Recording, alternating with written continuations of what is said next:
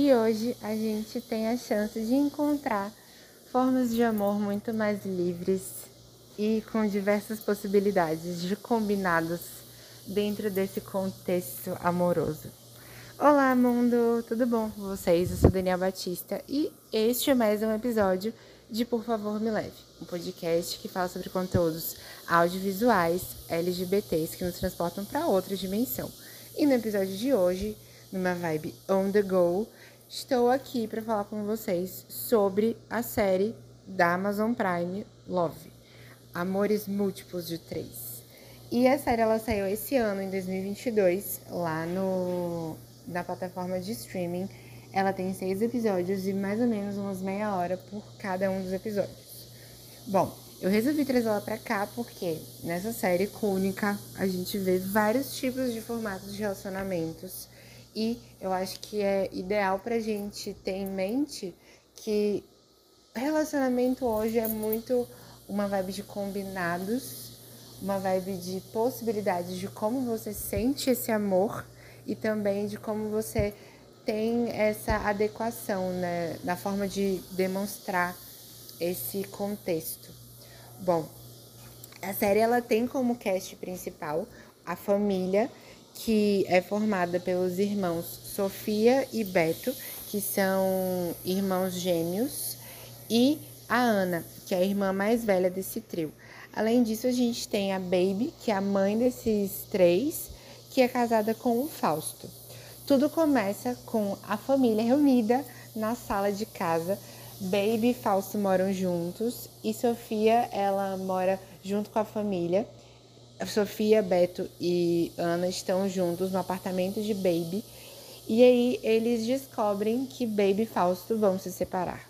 Bom, a partir daí a gente tem o primeiro relacionamento sendo abordado e é a separação de um casal, onde Baby ela tem a necessidade de demonstrar que ela precisa vivenciar mais de si e ter cuidado consigo mesma, diferente do que acontecia nos períodos onde ela estava em contato direto com o pessoal de casa, sempre cuidando das coisas sozinha e ela ficava se sentindo muito sobrecarregada.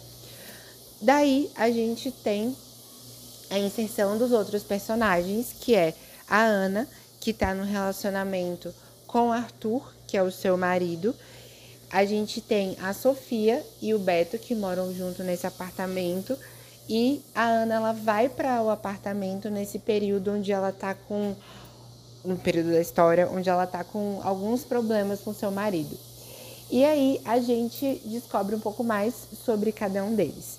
Beto é um homem gay em que ele costuma ter a, a vibe de gostar de ficar com caras que são hétero, héteros curiosos. Tô fazendo aspas aqui, porque, né, é sobre isso. E aí ele gosta de ficar com esses caras que são mais na vibe de, de ficar escondidas. E para quem sabe aquelas vibes grinder da vida, nunca saiba, nunca saiba. É, mas a gente vê é, aqueles contextos de sigiloso e tal. E ele é uma é um personagem que aborda muito esse contexto.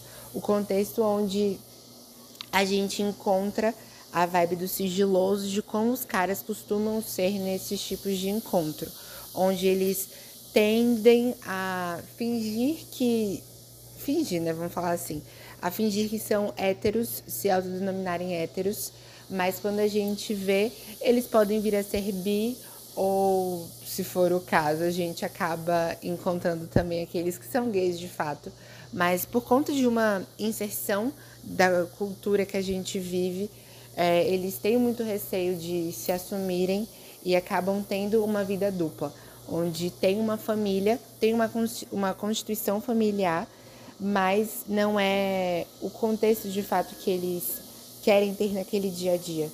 E aí, quando a gente vê, eles estão meio que procurando as saunas, as vibes de boates, espaços de bar para poder dar aquela paquerada e vivenciar esse segundo momento de suas vidas, que é a sua sexualidade de fato. Bom, segundo ponto que a gente vê aí nessa história é a Sofia. A Sofia, ela é uma pessoa bi, pelo menos Não, não se diz, né? Assim, aos quatro ventos, se ela é bi, pan ou qualquer outro, outra forma de, de é, sexualidade. Ela não é óbvia, não é dita óbvia, né? Mas a gente vê a Sofia que ela vai para uma festa logo de início e ela fica com mais de uma pessoa. E aí ela conhece um trisal e aí ela começa a se envolver com esse trisal na festa, também ficar com, uma, de, com pessoas do gênero masculino, feminino. E a gente tem a Ana. A Ana, ela também é vista dentro, de, dentro do contexto da série, ficando com homens e mulheres. Vamos lá para cada um dos formatos de relacionamento que a gente vê depois do, do formato de Baby e Fausto. É, a gente tem, vou começar o Beto. A gente tem um Beto que, para mim, o ponto mais incrível da história é quando a gente descobre que o personagem que tá fazendo o cara hétero que ele fica em todos os episódios, ou que o cara hétero que aparece em todos os episódios, né? Ele não tem nome. Ele tem o nick dele do Grindr, que é hétero underline curioso. Uma coisa que a gente observa é que o, o cara ele é muito babaca, muito babaca. E ele não, ele não quer assumir de forma alguma o seu relacionamento até então. E aí o Beto, ele é colocado em situações horríveis por causa desse macho. E de início a gente vê que o Beto ele é acostumado com isso e dá a entender que essa essa situação dele se pôr nesse local vem muito da influência do pai. E aí a influência que ele tem em relação a como ele é como ser humano. Uma pessoa que é mais submissa, que tende a não expor as suas vontades e simplesmente aceitar e, e se fechar dentro de si. Para que as coisas simplesmente continuem acontecendo e a gente vai empurrando com a barriga. No outro ponto, no outro extremo, com a Baby, a gente vê isso acontecendo da comparação entre os personagens serem muito parecidos, da Baby com a Ana, que é a irmã mais velha. Mas sim, voltando para Beto. Beto ele tá desenvolvendo um relacionamento com o hétero curioso. E aí a gente vê a primeira cena fatídica de Beto marcando com ele sem local para poder ir no mercado fazer um banheirão. E aí a gente vê. Ai meu Deus, é muito horrível essa parte. A gente vê a. A gente vê Beto dando uma volta ali no mercado. E aí ele compra um clorito para poder levar para o banheiro. Que aí, pelo que eu entendi, os dois tinham que comprar esse clorito para se identificarem. E aí, Beto vai lá, compra o clorito. O cara, que é o hétero curioso, ele já está com o clorito lá no banheiro, esperando por Beto. E a gente vê um casal atrás deles, saindo de dentro do banheiro que eu tinha acabado de transar, dentro desse supermercado. E é engraçado, porque engraçado e tosco também é o extremo, né? Mas isso é uma realidade. É muita gente acaba fazendo esse, esse esquema porque não pode falar dentro de casa que é gay e aí ou bi ou pan e aí tem esse contexto acontecendo. Um ponto dando uma adiantada é que o desenvolvimento do relacionamento dos dois, vou chamar de relacionamento, mas chamem como vocês quiserem, é, é que o hétero curioso acaba levando o Beto para dentro de casa e aí o Beto se torna o professor do filho dele. Nesse contexto a gente percebe que o formato interno daquele relacionamento ele não é legal. E aí a gente vê que hétero curioso ele é uma baquinha. A gente também continua percebendo que é uma outra coisa que eu vi acontecendo que eu gostei muito foi o fato de que a gente vê quando a masculinidade ela começa a se tornar um tanto quanto tóxica e aí a gente percebe pelo hétero curioso quando ele sai de casa e ele fala que está tendo um relacionamento com Beto para sua mulher Pituca. Pituca e Beto têm um filho chamado Júnior e ele está indo muito mal na escola. Passa-se a imagem de que é, Júnior ele não tem amigos e ele é bastante isolado. E aí o Beto tenta ajudar ele nesse quesito de aprendizado. E também Beto estava tendo um bico que ele foi, ele foi demitido. em uma loja que vendia roupa. E aí Beto começa a dar aulas para esse menino, para Júnior, e começa a ter aquele esquema de que é, Beto vai lá dar aula, depois que a aula acontece, é, o hétero curioso vai querer dar uma enrabada nele na, na escada de incêndio ou coisas do tipo. E aí é meio bad, porque na vida real isso realmente acontece. E quando a gente vê o, o hétero curioso, quando ele assume que está com Beto, ele diz várias vezes, inclusive para pessoas que, são, que estão em relacionamentos com homens e mulheres, ele fala, ah, eu sou bi e eu sou ativo. Tipo, aquela necessidade de você colocar de novo que eu sou uma pessoa que não deu a bunda e coisas do tipo. E é muito triste porque nesse sentido é muito triste porque o cara ele, ele tem a necessidade de se autoafirmar bi mais ativo, que eu não vou ter nenhum tipo de, de sinal que eu sou uma pessoa afeminada ou que eu vou dar a bunda entre aspas e que isso é algo que diminui a masculinidade do homem. O que é horrível e que acontece muito. Os caras que eles são nessa pegada do sigiloso, que você vê que a forma deles de conversar é muito triste, porque tem aquela, ah, não pode beijar porque eu não sou viado, ou não pode ter toques específicos porque isso vai denotar uma possibilidade de você estar tá sendo menos másculo e isso ferir a sua masculinidade. E aí eu acho massa, porque o Beto chega a certo ponto que ele cansa. Ele cansa desse contexto ridículo que o hétero curioso coloca ele. E ele meio que dá um chega, um basta nesse relacionamento. E aí uma das pessoas que ajuda ele nesse processo durante a, a série é o Luiz. O Luiz ele fornece um quarto para o Beto e aí tudo também acontece por conta de uma conversa de grinder.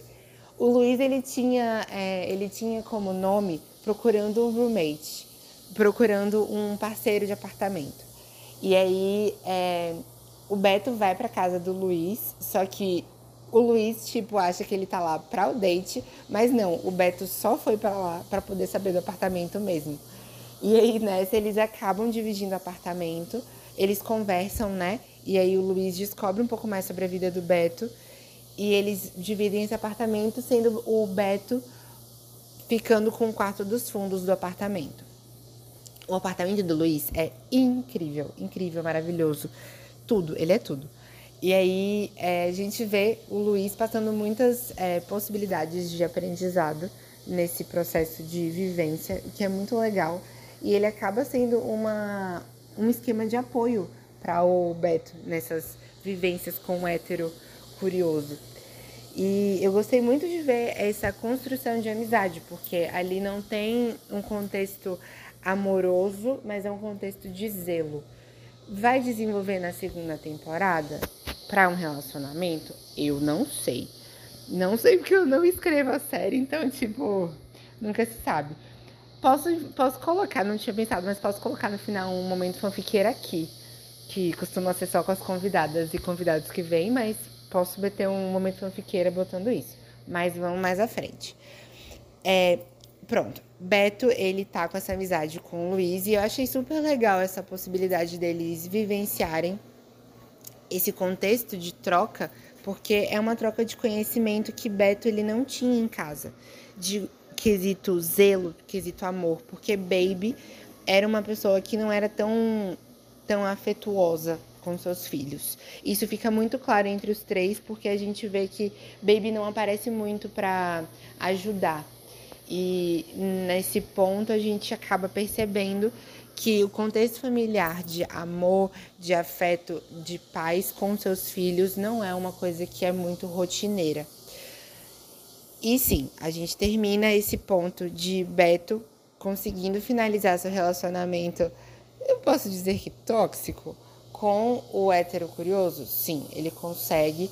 Ele dá aquele pé na bunda do hétero curioso. Inclusive, Pituca, é, que é a mulher dele, manda um áudio pra, para Beto, falando para Beto não se meter nessa enrascada, porque ela vê como Beto é uma pessoa que tem muita capacidade e que pode ir muito longe, e ela fica na torcida para que Beto dê um pé na bunda também do hétero curioso e siga a sua vida. Incrível, rainha. Adorei. É, uma outra coisa que a gente vê é agora o relacionamento de Sofia. O relacionamento que Sofia começa a desenvolver ele se inicia com a proposta de que ela precisa se manter em casa. E Baby, ela fala, quando ela se separa de Fausto, que para os meninos, meninas, meninas, os três ficarem no apartamento, é, eles precisam pagar aluguel a partir de agora. E aí, Sofia, ela cria uma possibilidade de dividir esse apartamento com o trisal que ela conheceu na festa. Esse trisal, ele tem, eles têm um relacionamento que de início a gente vê que ela não é incluída. Ela vai pro apartamento dos três e ela fica lá, tipo, de vela. Ela não consegue entrar nesse contexto de sexo e tudo mais. E aí ela acaba ficando sozinha no, no A4 que eles estão vivenciando.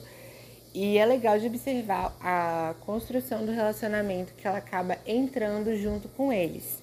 E aí ela faz a proposta de os meninos, meninos e menina irem morar com ela no apartamento sem dizer que aquele apartamento é dela e da família.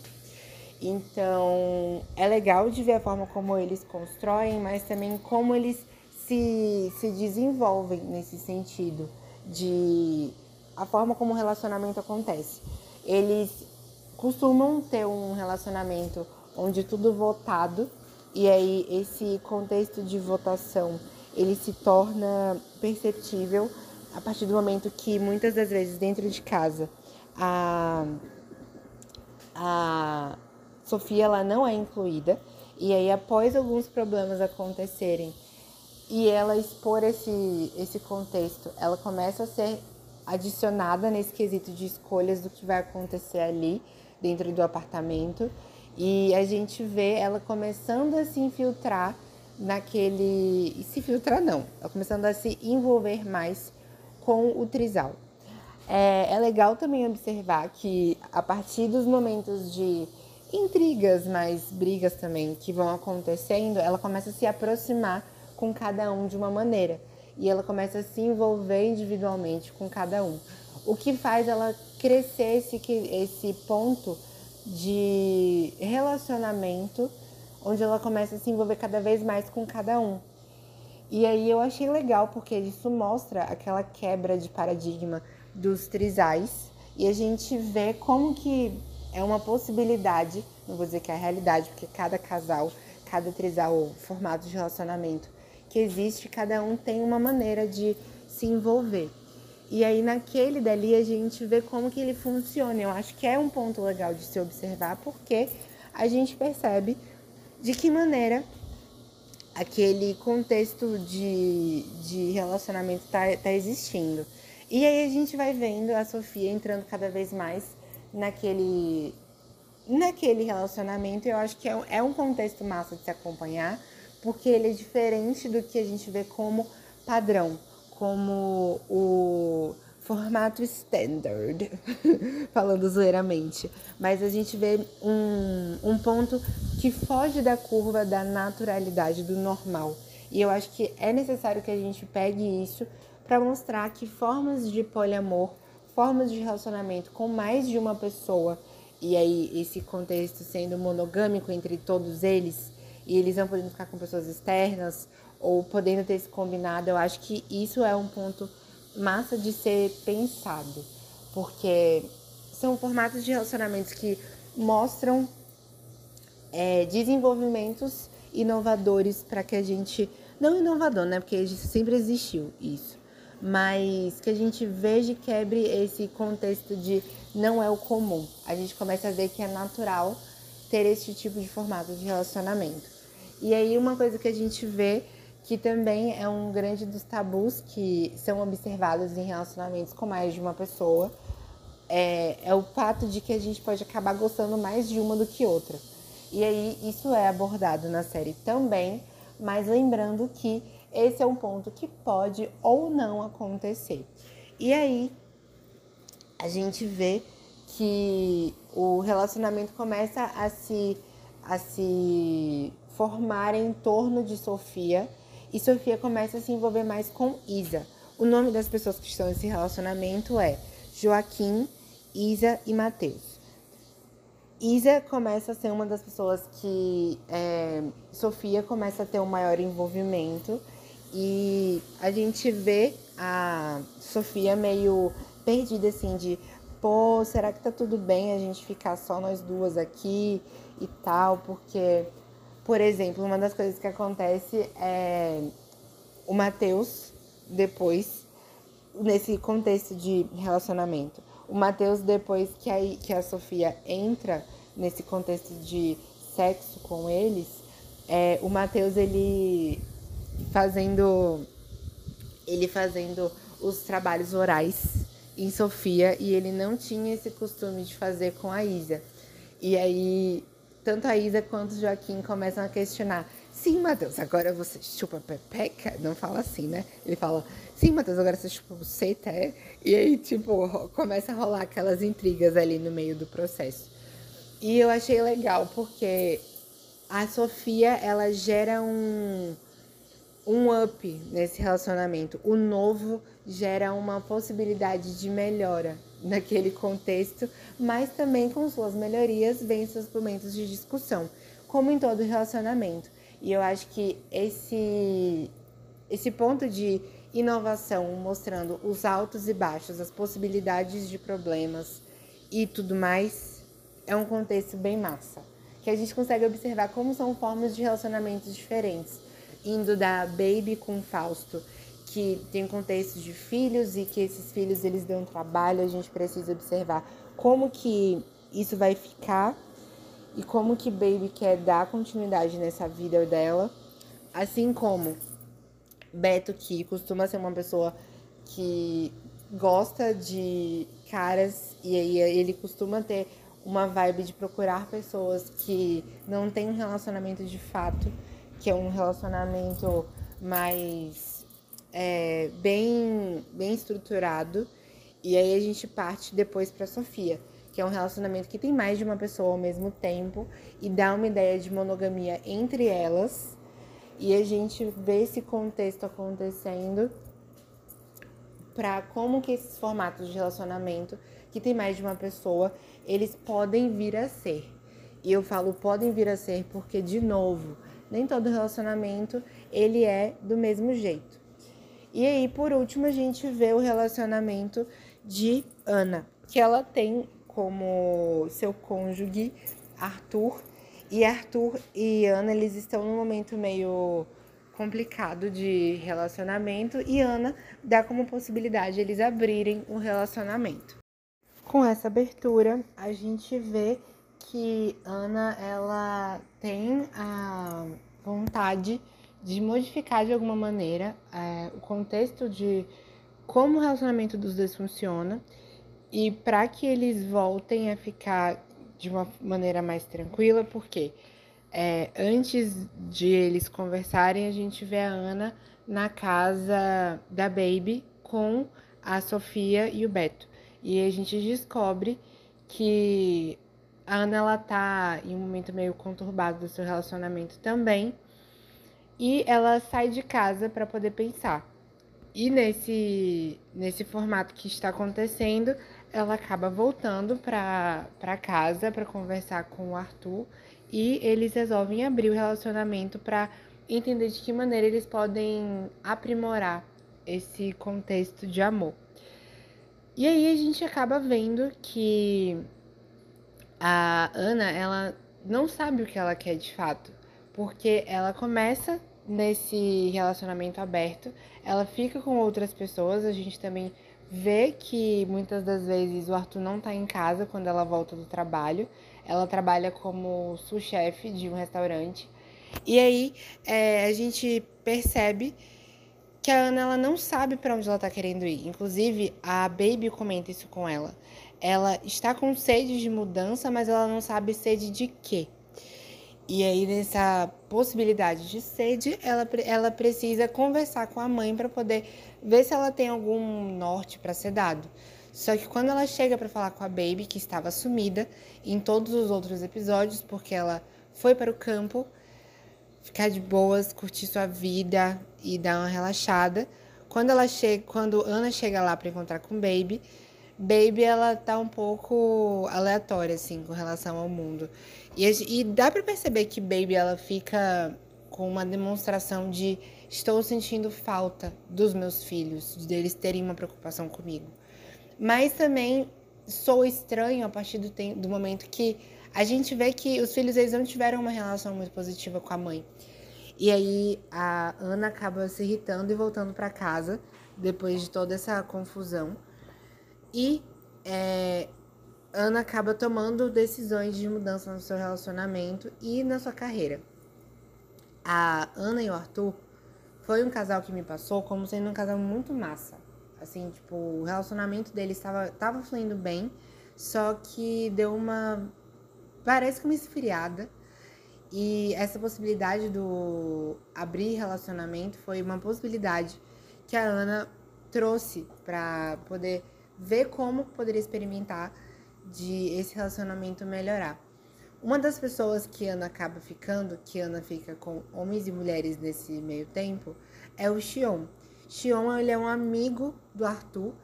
E aí, é, tocando no Xion, eu também quero tocar no ponto das combinações que foram feitas. Como Ana não sabia muito bem como era um relacionamento aberto, como que ele funciona, ela acaba conversando com com o Arthur para combinar esquemas de como que eles podem é, fazer algumas regras, quem pode ficar, como que deve ser esse relacionamento, se conversa sobre a, as, as ficadas que foram, que foram vividas no meio tempo. E é uma das coisas que relacionamentos abertos muitas das vezes têm, que é esse momento de conversar para entender quais são os limites para esse relacionamento. E eu acho que é uma coisa muito madura de ser passada, porque, como eu comentei mais cedo, a, a ideia da gente aprender sobre novas formas de amor é muito importante. A gente poder perceber que formas de amor diferentes, elas são válidas e que a gente tem que aprender a naturalizar esses formatos de relacionamento.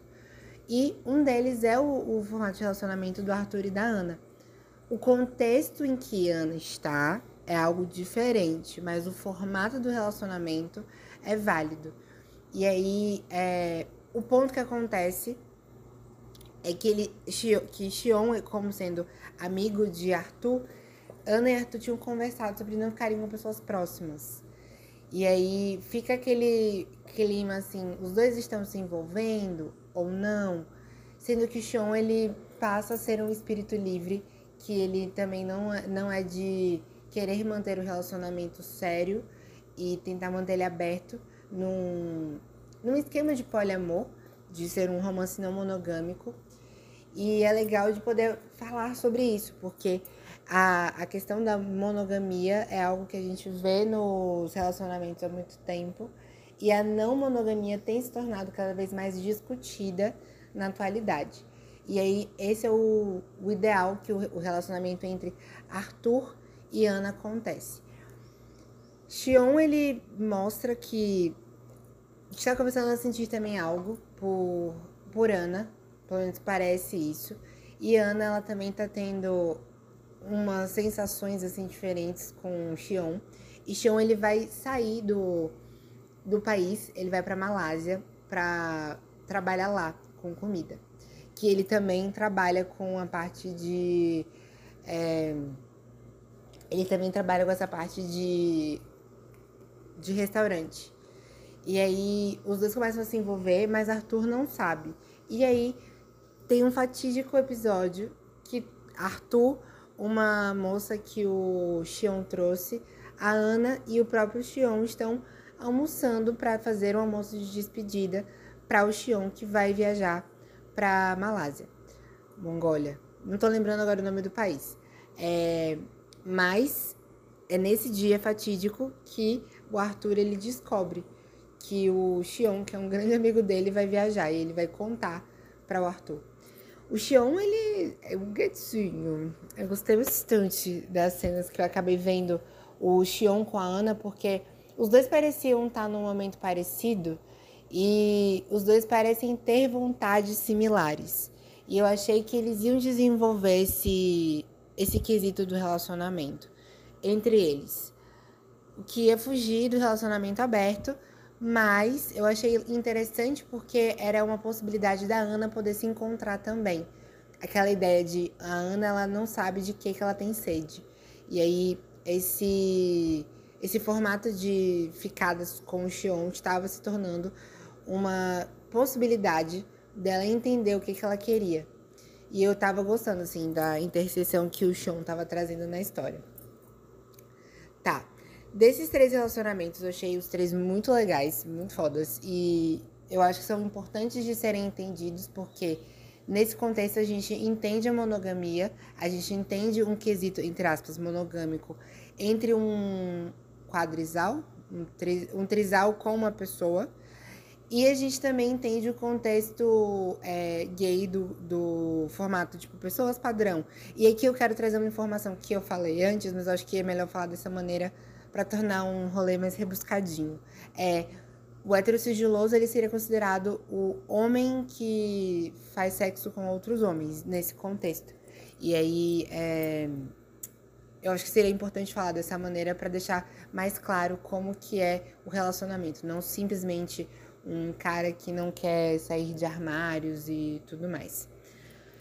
E quando a gente vê essa história, a gente vê também que Baby é uma das pessoas que acaba encabeçando muitos dos problemas que acontecem com cada uma, uma das pessoas da família.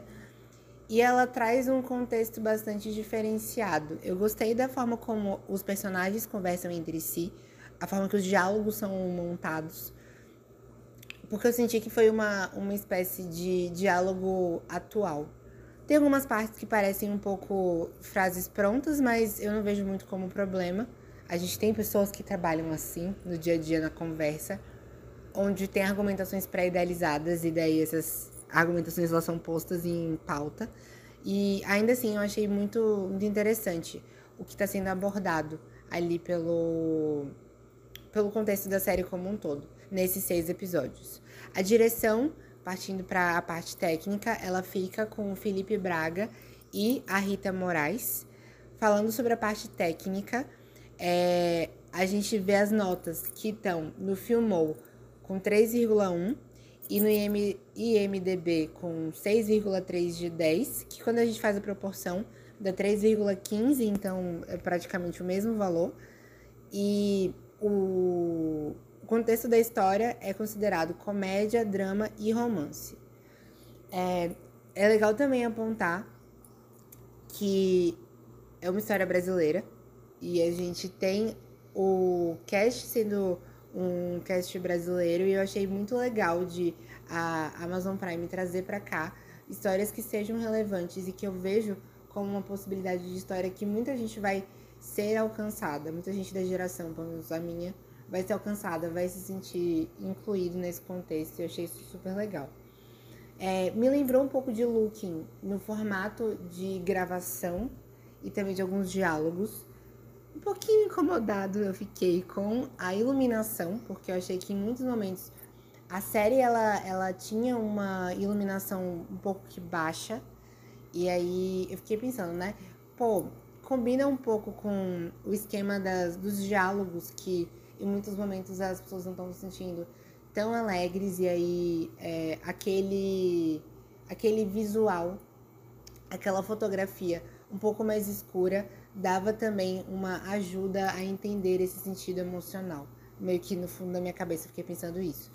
E é isso, se pudesse ser um pouco mais claro, eu amaria. Mas eu gostei muito do formato como foi produzido. Eu tava lendo no IMDB também que a série ela foi gravada no Uruguai e eu não sabia, isso por conta do período da Covid-19 que está acontecendo. E eu achei massa de trazer para cá. Sendo que antes de dar os momentos fiqueiras, vamos a finalizações. Se você está aqui ouvindo o podcast e não segue ainda nas plataformas de streaming, por favor, siga. compartilha com as pessoas que você conhece. Quanto mais gente escutar, melhor, porque a gente consegue conversar sobre os temas que estão sendo trazidos aqui para vocês e a gente consegue amplificar essa discussão, que é o ideal, porque a ideia desse podcast é justamente essa, a gente poder trazer para o mundo mais possibilidades de audiovisuais LGBTs que tenham finais que não sigam apenas para tristeza, para tragédia, e sim pensar em finais mais felizes ou finais que tangem a realidade da comunidade LGBT, como essa série fez maravilhosamente bem. Se vocês quiserem ouvir os episódios na internet, vocês podem ouvir pelo anchor.fm barra por favor me leve. Nesse site vocês também podem me mandar mensagens de áudio para aparecer aqui nos, nos episódios. Vocês também podem encontrar os links para o meu Instagram, que é o arroba DaniBatista2. Lá também tem o link direto para o canal do YouTube, onde tem algumas das entrevistas e da, dos bate-papos que eu fiz aqui com convidadas aqui no episódio, aqui no podcast, e aí que estão lá no YouTube. E também se vocês quiserem é, encontrar os links diretos para as plataformas de streaming, a maioria tá por lá. Vocês podem clicar e encontrar por lá no é, anchor.fm barra por favor me leve. O nome do podcast todo junto e minúsculo. E para finalizar, é, eu vou falar do momento fanfiqueira. Eu acho que um rolê massa para uma segunda temporada seria o Luiz e o Beto tendo um flertezinho aí para ver como que ficaria esse esquema. Me parece que o Luiz ele tem é, muito carinho pelo, pelo Beto e eu acho que seria um relacionamento saudável para o Beto, para ele desenvolver esse quesito de amor com si próprio, com si mesmo e também entender o amor com outra pessoa, sem aquela ideia de ele ser uma pessoa submissa no relacionamento e não poder mostrar aos quatro ventos que ele está vivenciando esse formato de relacionamento. Um outro ponto que eu achei legal assim, de pensar é de ver o pós-término da Ana, entender como que a Ana encontrou as suas respostas depois que ela saiu de casa no fim da temporada. E eu acho que seria um ponto legal de entender de que forma ela evoluiu, porque cada um dos três do, dos três irmãos irmãos, eles evoluíram de formas diferentes no quesito amoroso, no quesito de vivência. Eu acho que foi muito interessante. E aí trazer esse contexto para como vai ficar a, a forma de relacionamento com, é, da Ana com o Arthur, assim como como a Ana vai lidar com tudo isso da vida dela. Eu acho que é uma coisa que eu tenho vontade de saber mais sobre. E eu quero muito também que a Baby apareça mais.